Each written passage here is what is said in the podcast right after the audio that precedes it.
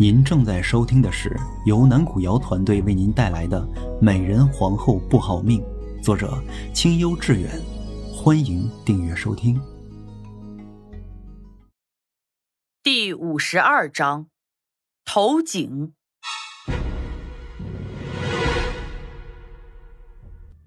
站住！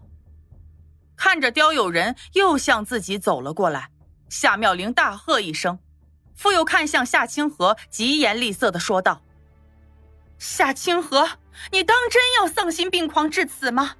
难道你就不怕皇上知道了会让你死无葬身之地吗？你以为本宫这么大的胆子是谁给的？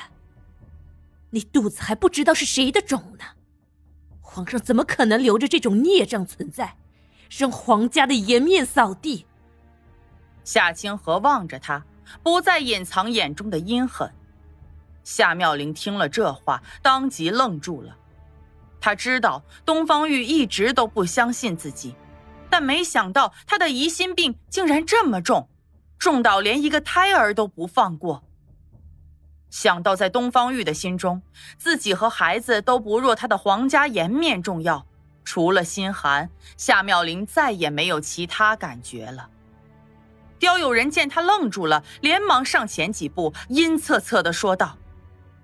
灵妃娘娘，奴才劝你还是乖乖的喝下这汤药，奴才和我们娘娘也好早些回去交差。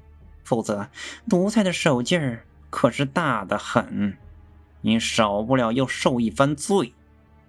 夏妙玲知道今日这事是避不过去了，但她又想为这肚里的孩子拼上一拼。大人们造的孽，总不能剥夺了这孩子生存下去的权利。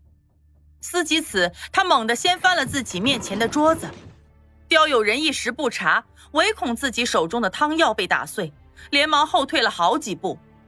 夏妙玲瞅准这个时机，从侧面绕着朝门口的方向跑了出去。废物，还不赶紧去追！绝不能让他跑出去！夏清河从刁有人手中将那药碗接了过去，厉声催促道。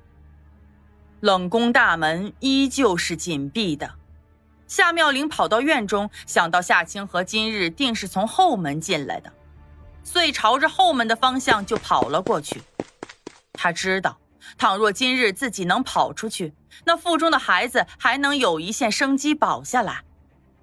啊！眼看就要到后门了，刁有人从后面追了过来，一把便扯住了夏妙玲的头发，他头上一痛。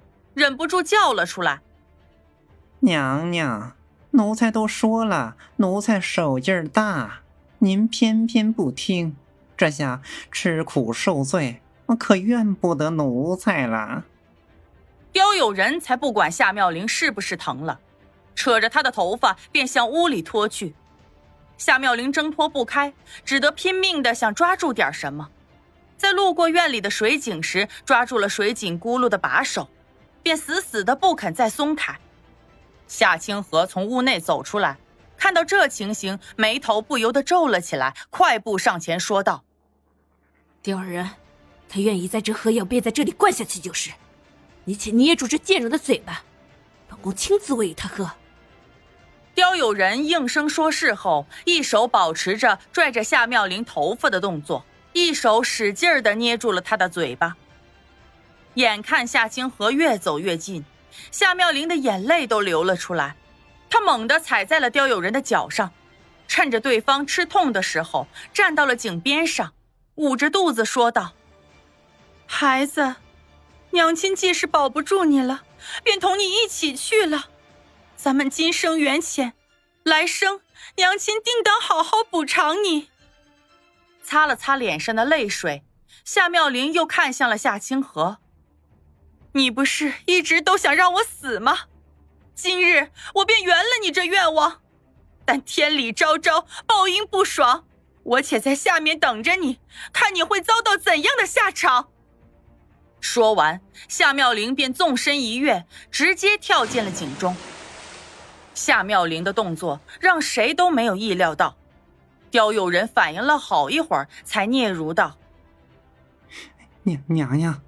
您看这如何是好啊？皇上说让娘娘您看顾着他，倘若让皇上知道后，定会怪罪娘娘的。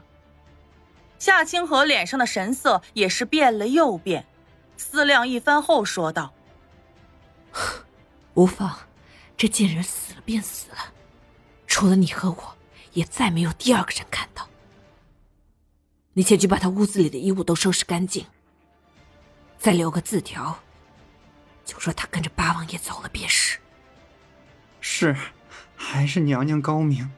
这皇宫中人人都知道他与八王爷有染，想来他跟着八王爷走了也是情理之中之事。奴才这就立即去办。待到刁有人重新进去之后，夏清河才上前几步，望着深不见底的井水，冷笑着说道：“这回你终于死了，再也不会有人跟我抢皇上抢这无上的荣耀了。”娘娘。奴才按您说的都办妥当了，那咱们速速离开这里吧。刁友人不一会儿就从屋内拿着包袱走了出来，躬身说道：“等等，你且把那大石头搬来，将它盖在这井口之上。他既然已经死了，那就让他死得透透的，不能再给他留任何一线生机。”夏清河沉声吩咐道：“是。”看到刁有人把那井口盖住之后，夏清河露出了满意的表情，向着后门的方向走了过去。蓦地，他好像想起来什么，停住了脚步，转身望向刁有人，说道：“ 本宫差点忘了，今日一直没见那个叫山儿的丫头，你还需赶紧找到她，将她一并除去。”这事儿才算是彻底的没了问题。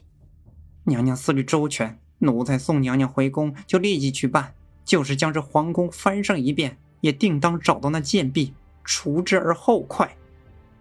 夏清河点了点头，不再说话，带着刁友人一同离开了冷宫。冷宫之中再次恢复了安静。珊儿和碧儿抱着被子从一堵墙后走了出来。两人都已经泪流满面。碧儿，你看咱们还捂着我的嘴不让我喊人来制止那个坏女人，咱们小姐硬是被她逼得跳了井啊！珊儿哭着朝碧儿喊道：“嘘，你冷静一点儿。刚才那情况，倘若咱们站出来，那跳井的就是咱们三个了。到时候哪个来救小姐？”碧儿擦了擦自己的眼泪，拉着他一同跑到了井边。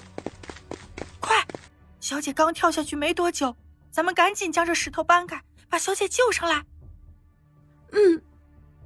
沙尔连忙用袖子蹭了蹭脸上的眼泪，跟着碧儿一起把那石头移了开来，冲着警钟着急的喊道：“小姐，小姐，你能听到珊儿说话吗？”